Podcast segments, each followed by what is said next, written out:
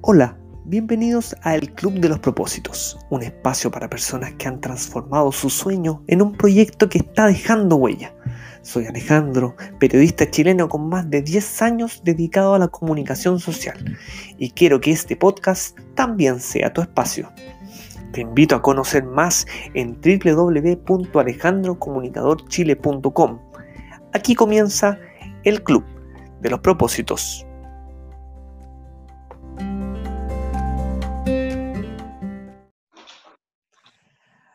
Todos que nos, están escuchando a esta hora. Em, les quiero dar la más cordial de las bienvenidas a un nuevo capítulo del Club de los Propósitos que ustedes lo pueden eh, escuchar y nos pueden seguir en esta comunidad a través de Spotify y también la plataforma Google Podcast. Mi nombre es Alejandro Muñoz. Eh, todas las informaciones eh, respecto a este podcast o también para conocer más de mí puedes entrar al sitio www.alejandrocomunicadorchile.com. Y en el capítulo de hoy eh, estamos con una profesional que ha dedicado eh, su vida en el fondo o su última parte de la vida a eh, de alguna manera entregar todos sus conocimientos y toda su experiencia al servicio de los demás a través de eh, lo que nosotros llamamos o lo que se estila actualmente como el mundo del coaching. ¿ya? Ella es coach de vida, su nombre es Mirta y le queremos dar la más cordial de las bienvenidas a este el Club de los Propósitos. ¿Cómo estás, Mirta? Muy bien, gracias. Un gusto estar acá contigo. De verdad, primero que todo, agradecer la invitación. Estoy feliz de poder eh, conversar contigo un poco sobre lo que hago y también de la razón por la que lo hago. Así es, al propósito, que es por eso eh, eh, es donde estamos acá. Mirta, em, quería partir que preguntándote y que me contara un poco respecto a tu primera etapa laboral. ¿Cómo era esa Mirta profesional antes de ser coach de vida? Y cómo es la Mirta de hoy? ¿Cuáles son las diferencias? Ya, mira, te cuento, yo soy enfermera, yo estudié en Valdivia, en la Universidad Austral, y en el año 98 yo llegué a la quinta región eh, y me puse a trabajar como enfermera clínica, como enfermera docente, y bueno, con mucho amor a la enfermería, porque todavía le tengo mucho cariño a esa disciplina que es muy bonita. Eh, sin embargo, en el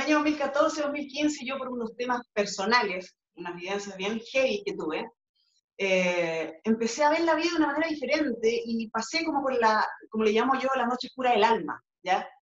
Que yo creo que todos hemos pasado por ahí de repente, ¿no? Cual más, cual menos hemos vivido de repente entre las tinieblas. Bueno, a mí me tocó bien, bien feo, digamos, bien heavy. Y de ahí que yo, como soy bien buena para estudiar, me puse a ver qué podía hacer yo con mi vida desde el punto de vista de, de las competencias eh, más formales para ayudarme a mí primero y después, por supuesto, tratar de trabajar con otras personas. Yo dejé la enfermería, dejé la docencia y me puse a estudiar coaching. Me gustó el coaching de vida más que el coaching ejecutivo, el trabajo con empresas, porque de eso hay muchos coach. Coach de ejecutivo hay montones. Pero coach de vida, yo encontré que no había mucho, y de hecho los profes que yo tuve, que eran secos, eran unos bacanes, ellos me inspiraron a mí a poder empezar a cambiar yo. Y ahí me empecé a pegar un cambiazo gigantesco, maravilloso, Duro, difícil, sí, porque yo siempre digo que el cambio significativo tiene que tener unas etapas de, mm. así como de, de incomodidad, de que tú no te acostumbras a la nueva, al nuevo formato. Pero después me empecé a encontrar con la Mirta que siempre fui, porque la Mirta de cabra chica. Mm. La Mirta con seguridad, con talento, con capacidad, con alegría de vivir, como cuando eres chica que se había ocultado ahí una caparazón de un montón de cosas y un montón de problemas, entonces empecé a estudiar este, este tema del coaching y empecé a practicarlo en mí. Tú no tienes idea de lo que Cambiaste completamente. Maravillosa. Sí, sí. Y bueno, yo creo que ahí partió todo, ese año que, que, pasé por esta tormenta, digamos, y que fue la gran oportunidad para mí para poder empezar a cambiar y empezar a estudiar esto. Entonces yo siempre digo cuando hablo del coaching que yo lo muestro como conocimientos que vienen de el estudio, porque yo estudié dos años esto, y de la vivencia personal. Y de la, de la vivencia personal yo creo que es donde saco las mayores herramientas, las más grandes y las más importantes, porque yo siempre hablo del ejemplo. Y cuando hay personas que me hablan de que están con depresión, que no tienen ganas de nada, que les cuesta mucho eh, sonreír en la mañana, no sé, yo les digo, es que te entiendo, es que no tienes idea cómo te entiendo. Porque yo pasé por eso. Y de hecho a veces pasamos por eso. Yo todavía paso por eso de repente pero tengo las herramientas para poder cambiar el switch y levantarme siempre con la, con la pata derecha también. Y cuando voy a poner el izquierdo, me acuerdo y pongo el derecho. Así es, a todos nos pasa a veces. A veces estamos con el acelerador a fondo, en el fondo, o a veces queremos frenar o andar despacito. Eh, Mirta, eh, ¿cuál es la gracia de ser un coach de vida que haya pasado por el mundo de la enfermería? ¿Existe un sello diferenciador? Absolutamente, absolutamente. Yo siempre digo que yo, bueno, yo era bien buena para estudiar, yo te lo comenté, en el colegio me iba re bien. En mi familia, obviamente, que cuando me dieron el puntaje de la prueba académica, porque yo di la prueba académica, em, yo podía haber entrado a estudiar medicina. Y cuando dije, no, yo voy a estudiar enfermería, porque yo siempre quise trabajar con personas, pero trabajar con personas de manera cercana. Y yo sabía que la medicina eh, me iba a dar un montón de otras cosas, pero no me iba a dar esa satisfacción. Así que me metí a enfermería. Y como estudié en una escuela tan linda como en la escuela de la Universidad Austral, con, con una formación holística súper potente, eh, sí, pues ahí reafirmé que yo, el trabajo con personas es lo mío. Yo siempre cuento la historia cuando trabajé en un consultorio, yo siempre atendía a las personas que me demoraba 45 minutos, el examen duraba 45 minutos, esa era mi agenda. Yo lo aprendí a hacer en 15. Todas esas cosas porque la otra media hora yo me dedicaba a conversar, a escuchar. A, oye, eran las conversas más ricas que podía tener cuando atendía a los consultantes en el, consultorio. Entonces, yo reafirmé que yo quería trabajar con personas. Y después cuando descubrí el coaching, dije, es que esto es, la, ¿cómo es que dice el... Se cierra el círculo en el fondo. La gama perfecta, como dice el, no sé cómo, cómo se llama. Bueno, entonces... En ese sentido, ¿viste en ese sentido, qué es lo que más aprendiste tú de los pacientes? Que somos todos iguales. Que somos todos iguales, todas las personas, no importa la plata que tengas, no importa la edad que tengas, no importa cómo eres físicamente. No, todos somos iguales, todos tenemos las mismas necesidades, las mismas penas, las mismas angustias, las mismas alegrías. Entonces, somos espejo todos. Y el que diga que no, que yo soy superior, que tú eres inferior, es que está tan equivocado, pobrecillo, pobrecilla, porque todos somos iguales, por eso es que podemos ayudarnos entre todos. Y, a mí me gusta esto porque además que yo puedo mandar mensajes a través de las redes sociales, los talleres que hago, también empodero, ayudo a empoderar a la gente, a decir, mira, las herramientas que yo tengo, tú también las puedes tener. Yo te puedo ayudar y acompañar en ese proceso. Todos tenemos ese potencial, porque todos somos iguales. Yo creo que eso, básicamente. Así es, la igualdad yo creo que, es muy importante poder transmitirla a través del coach, porque también en el contexto actual hay muchas personas que se sienten quizás menos, en el fondo hay un tema de autoestima y hay un tema de mucho temor a la incertidumbre también, sobre todo en el tiempo que estamos pasando ahora con esta, con esta cuarentena tan, tan, tan larga. Y respecto a esa dimensión, Mirta, eh, ¿Qué pasa con las inseguridades y con las incertidumbres en el ser humano? ¿Y qué le dirías tú a las personas que hoy están pasando por una etapa de incertidumbre y de mucha inseguridad respecto a lo que viene? Bueno, eh, principalmente yo creo que el mensaje, y que es el mensaje que me doy a mí misma también, esto es una etapa, esto va a pasar, ¿ya? Eh, sí, es difícil, yo siempre digo es difícil y empatizo porque para mí también ha sido difícil. Yo tengo un centro de capacitación que está parado desde octubre, que no hemos hecho nada, entonces para mí también desde, el punto de vista personal ha sido difícil, pero yo tengo claro, y ese es el mensaje, que esto es pasajero, es transitorio, que es lo que deberíamos hacer todos nosotros, deberíamos trabajar en nosotros mismos y en, primero que nada, o primero que todo, eh, tener claro que no podemos restarnos de este, de este proceso que estamos viviendo y tratar de tomar los mayores aprendizajes que podamos. Por ejemplo, reinventarnos. Yo he tenido que reinventarme en muchas cosas y la, invitación es esa, reinventarnos en nuestro trabajo, reinventarnos cómo vemos el mundo, reinventarnos en el sentido de entender que nosotros somos tan vulnerables. Imagínate, un virus, un virus llamado coronavirus que a mí me caga y yo le puse Voldemort, porque es como el nos vino a mover toda nuestra vida, a todos. Entonces, pensar que la vida es corta y que tenemos que tratar de hacer que esa vida sea lo mejor posible. Y como te dije recién, todos tenemos las herramientas internas para poder hacerlo, lo importante es descubrirlas y trabajar en eso. Y ahí es donde viene el apoyo de los coaches, que podemos ayudar y acompañar en estos procesos que son tan bonitos. Pero sí, esto es una etapa, va a pasar, después vamos a volver a nuestra vida normal, o no igual que antes, pero sí encontrándonos nuevamente y con todos los aprendizajes, ojalá, de esta, de esta experiencia. Mirta, ¿cuál es la mayor lección que tú has aprendido en estos días de cuarentena? Eh, la, la, mejor o la mayor lección es que somos todos súper inteligentes o tenemos la capacidad de ser súper inteligentes en el sentido de la adaptación. Uno de los signos de inteligencia emocional es la capacidad de adaptarnos.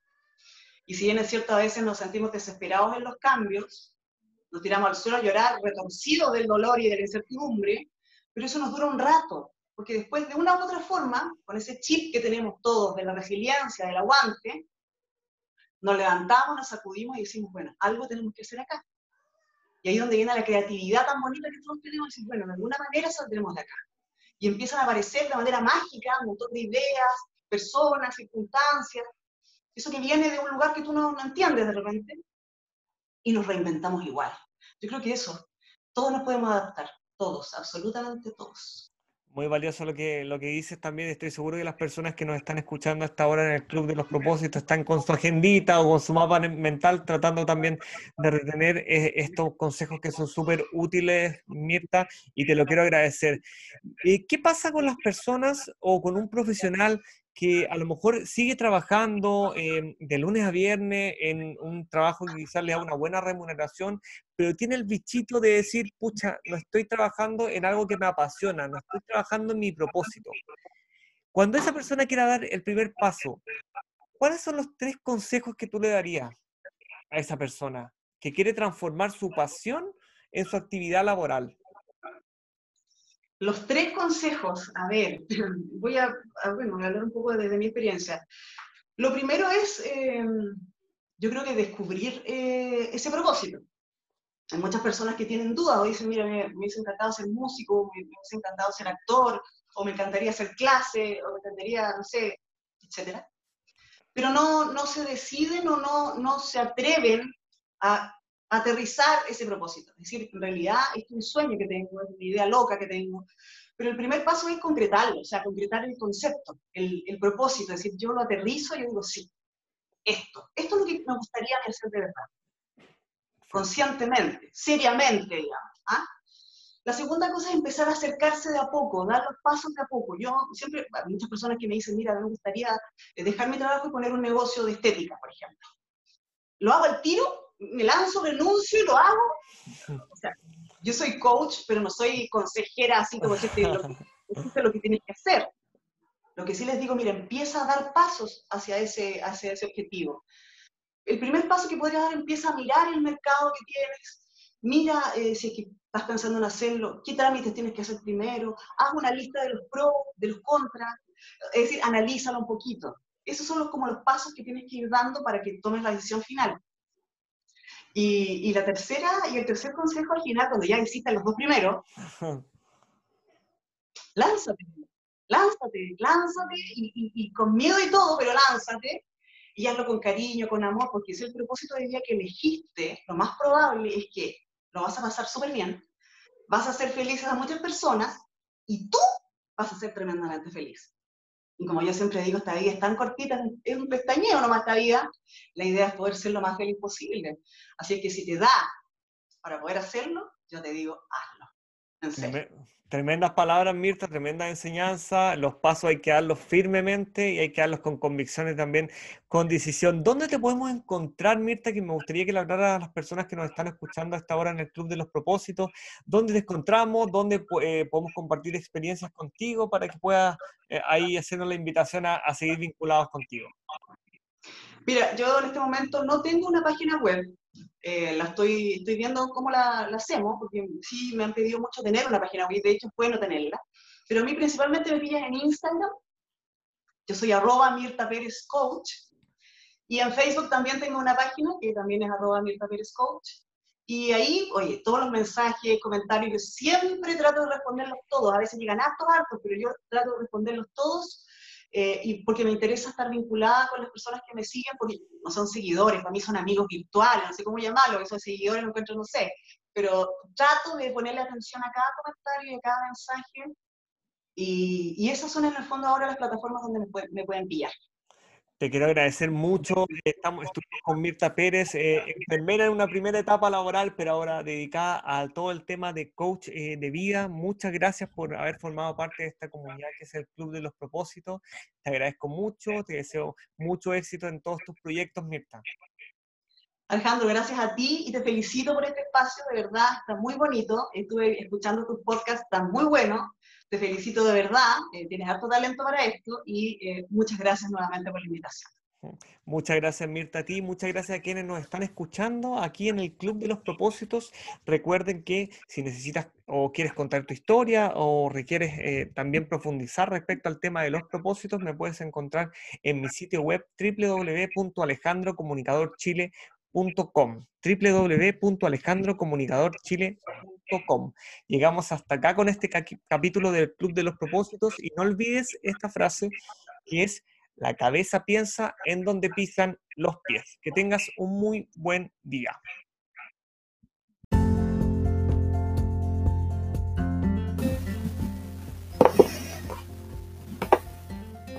Te agradezco por haber escuchado este capítulo.